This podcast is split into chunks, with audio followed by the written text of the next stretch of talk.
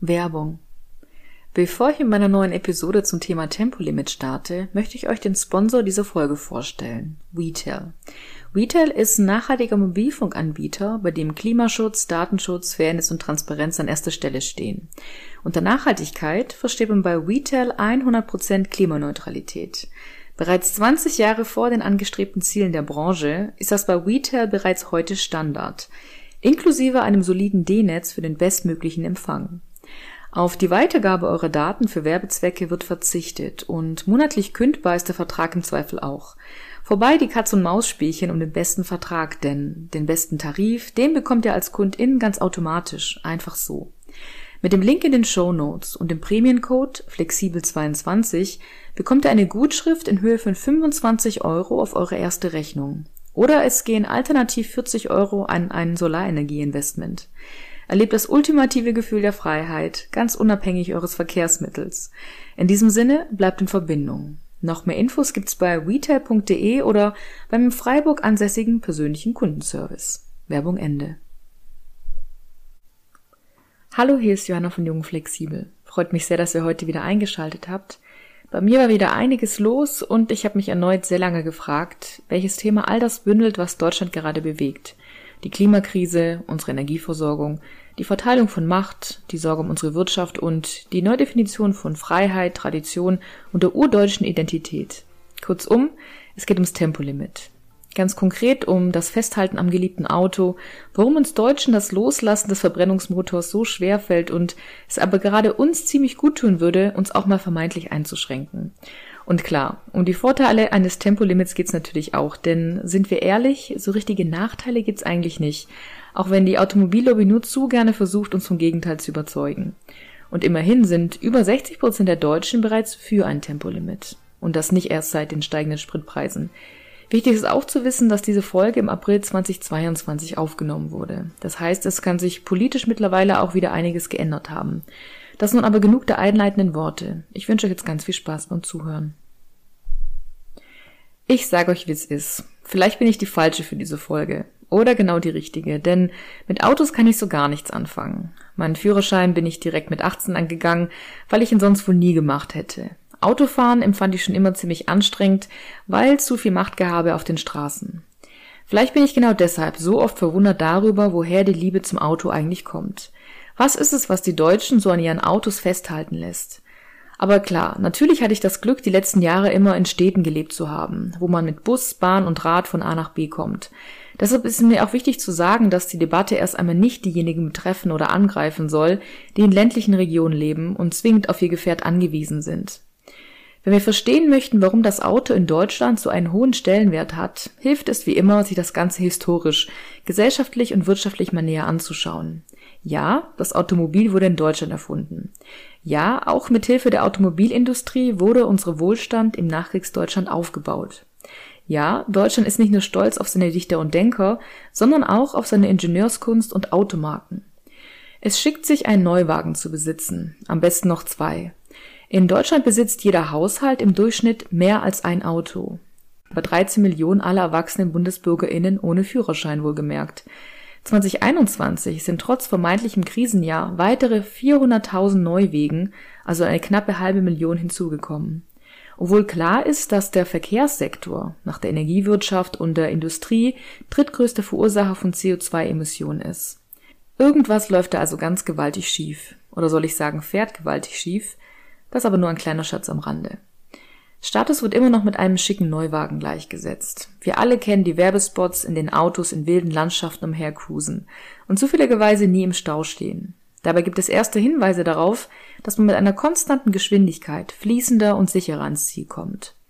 Und dann ist da immer wieder dieser Schrei nach Freiheit. Freie Fahrt für freie Bürger. Ein Ausspruch seitens des ADAC aus dem Jahr 1973, der im Rahmen der damaligen Ölkrise und als Reaktion auf die autofreien Sonntage propagiert wurde. Das sind wir mal ehrlich. Welcher Preis hat die vermeintliche Freiheit, ohne Tempo über die Autobahn zu flitzen, Schadstoffe in die Luft zu blasen und dabei sich selbst und andere zu gefährden? Schon in der Pandemie empfand ich die Definition Einzelner von Freiheit ehrlicherweise etwas seltsam. Als ob einem das Masketragen das Leben unerträglich werden lässt als ob einem ein Tempolimit in den persönlichen Freiheitsrechten einschneiden würde. Dabei ist es genau umgekehrt. Gerade die hohen Geschwindigkeiten sind es, die nicht nur Schwerverletzte, sondern auch Tote verursachen. Hier stellt sich also die Frage, wie viel Freiheit man für Sicherheit in Kauf nimmt und umgekehrt. Denn auch wenn das manche Menschen glauben, aber es gibt kein Geburtsrecht auf schnelles Fahren auf den Straßen. Und könnte Freiheit nicht auch bedeuten, sich frei zu machen von dem Auto als Statussymbol und von schädlichen Abgasen sowieso? Inwieweit sich diese Gleichung auf das Masketragen übertragen lässt, darf jeder an dieser Stelle für sich selbst entscheiden. Jährlich gibt es etwa 300.000 Verletzte sowie 3.000 Todesfälle auf den Straßen. Jeder zweite Verkehrstote stammt aus einem Autobahnabschnitt ohne Tempolimit. Unfallchirurg Dr. Christopher Spering setzt auf die sogenannte Vision Zero, also das angestrebte Ziel, irgendwann 0,0 Verletzte und Tote durch Verkehrsunfälle zu beklagen auch wenn die Opferzahl in den letzten Jahren leicht zurückging und man des engmaschigen Rettungsnetzes an Hubschraubern und Krankenwegen eine rasche Versorgung gewährleisten kann, sei laut ihm jede Ziffer eine zu viel, zumal sie mit Geschwindigkeitsbegrenzungen drastisch reduziert, gar vermieden werden können. Laut einer Datenanalyse des Spiegel von 2017 auf einen bestimmten Streckenabschnitt bezogen, ließe sich die Zahl der Toten mit Hilfe eines Tempolimits um etwa ein Drittel reduzieren. Auch wenn man natürlich berücksichtigen muss, dass man einen Unfall mehrere Faktoren wie zum Beispiel eine schlechte Sicht, Unaufmerksamkeit oder glatte Straßen oder ähnliches hinzukommen können. Doch es geht auch um ein Tempolimit in der Stadt, also eine Reduktion der Geschwindigkeit von 50 auf 30 Kilometer pro Stunde. Vielleicht erinnern sich manche von euch noch an den Physikunterricht, wo Bremswege berechnet wurden. Ganz konkret, schon alleine bei einem direkten Aufprall von 30 Kilometer pro Stunde kann ein Autounfall theoretisch tödlich enden. Dank der langsamen Geschwindigkeit kann man jedoch zumindest noch rechtzeitig bremsen, sodass der Bremsweg inklusive Reaktionszeit etwa 15 Meter beträgt. Bei 50 Kilometer pro Stunde sind es bereits 30 Meter. Und dass sich der Bremsweg bei doppelter Geschwindigkeit vervierfacht, können wir uns alle ausmalen oder besser gesagt ausrechnen, dass es nicht besser wird, je schneller man fährt. Spering merkt außerdem zu Recht an, dass immer in Anführungszeichen nur von Toten gesprochen werde. Was aber ist mit dem Schmerz der Hinterbliebenen und was ist mit den Menschen, die schwer verletzt ihr Leben nach dem Verkehrsunfall bestreiten müssen? Auch darf ganz grundsätzlich der Einfluss auf unsere körperliche und mentale Gesundheit nicht unterschätzt werden. Neben Mikroplastik und dem Lärm auf den Straßen ist es vor allem der Feinstaub, der maßgeblich zu einer Steigerung von Herz-Kreislauf und Krebserkrankungen führt. Aber ja, mit einem Tempolimit allein wäre es wahrscheinlich nicht getan. Neben der stärkeren Förderung von Windkraft und Solarenergie bräuchte es ganz grundsätzlich ein Umdenken in Sachen Mobilität und Wohnen. Ein Thema, über das aus meiner Sicht in den sozialen Medien noch zu selten berichtet wird, zumindest in meiner Bubble. Irgendwie ist es da cooler, sich über festes Haarshampoo, neue Second-Hand-Outfits und vegane Rezepte auszutauschen, als über so sperrige Begriffe wie Mobilitäts- und Verkehrswende. Dabei betreffen sie uns alle jeden einzelnen Tag. Wir alle sind darauf angewiesen, von A nach B zu kommen. Wir alle nehmen mit unserer Art zu wohnen und zu parken Ressourcen ein. Stichwort Bodenversiegelung. Und zumindest alle Städte wessen? Ein Lebensraum mit sauberer Luft, einer ruhigen Umgebung wäre ein absoluter Zugewinn an Lebensqualität. Die Mobilitätswende im Blick zu haben bedeutet, eine Vision davon zu haben, wie unsere Zukunft noch aussehen könnte. Mobilitätsexpertin und Autorin des Buches Autokorrektur, Katja Lier zum Beispiel, schlägt vor, dass wir uns endlich an den Gedanken eines kleinen, schmaleren und leichteren Autos gewöhnen. An autonom fahrende, leise Elektrofahrzeuge, die niemandem gehören, aber für alle 24 Stunden zur Verfügung stehen, oder auch an autofreie Innenstädte. Die Frage ums Auto ist auch eine soziale Frage und eine Frage der Macht. Beispielsweise leben einkommensschwache Menschen tendenziell eher in der Nähe von lauten Straßen. Und es sind umgekehrt eher die Wohlhabenden und deren SUVs, für die Politik gemacht und buchstäblich Platz geschaffen wird. Wir haben uns daran gewöhnt, dass der größte Anteil der Straßen für Autos gemacht ist. Dann gibt es einen kleineren Streifen für Fahrradfahrer, dann einen Abschnitt für Fußgängerinnen. Und wie viel Platz von Parkplätzen geschluckt wird, wurde einem dank der mittlerweile erlaubten Nutzung durch die Gastronomie buchstäblich vor Augen geführt. Daher an dieser Stelle die alles entscheidende Frage. Könnte es nicht vielleicht auch umgekehrt sein? Wie stark der Einfluss von Autos auf das eigene Leben ist und wie wenig zum Beispiel RadfahrerInnen respektiert werden, kann jeder einmal in seinem eigenen Leben beobachten. Wie oft blockiert ein Auto einen Radweg? Umgekehrt wird aber gehupt, wenn das Auto nicht sofort an einem vorbeikommt. Lustig fand ich auch den Nachmittag, als die Polizei eine Critical Mass Demo, an der ich teilnahm, in diverse Nebenstraßen umleitete, um ja keine AutofahrerInnen zu verärgern. Dabei ist genau das Sinn und Zweck einer solchen Fahrraddemo. Dafür zu sensibilisieren, wie viel Platz AutofahrerInnen ganz selbstverständlich zur Verfügung steht. Auch die gesetzliche Verankerung durch steuerliche Anreize wie das Dienstwagen- oder Dieselprivileg oder teure Bahntickets sprechen dafür, dass klimaschädliches Verhalten immer noch belohnt wird. Was bei der Debatte um das liebe Auto nämlich oft vergessen wird, dass wir durch einen Rückgang der Fixierung auf Autos an Lebensqualität gewinnen. Etwas, was ganz grundsätzlich in der Klimadebatte oft vergessen wird. Alle Maßnahmen, die jetzt von der Politik, Wirtschaft und uns BürgerInnen unternommen werden, führen nicht nur dazu, dass wir unseren Planeten retten, sondern auch, dass wir in einer Welt mit sauberer Luft, reduziertem Lärm und ohne menschengemachten Katastrophen friedlich nebeneinander leben können.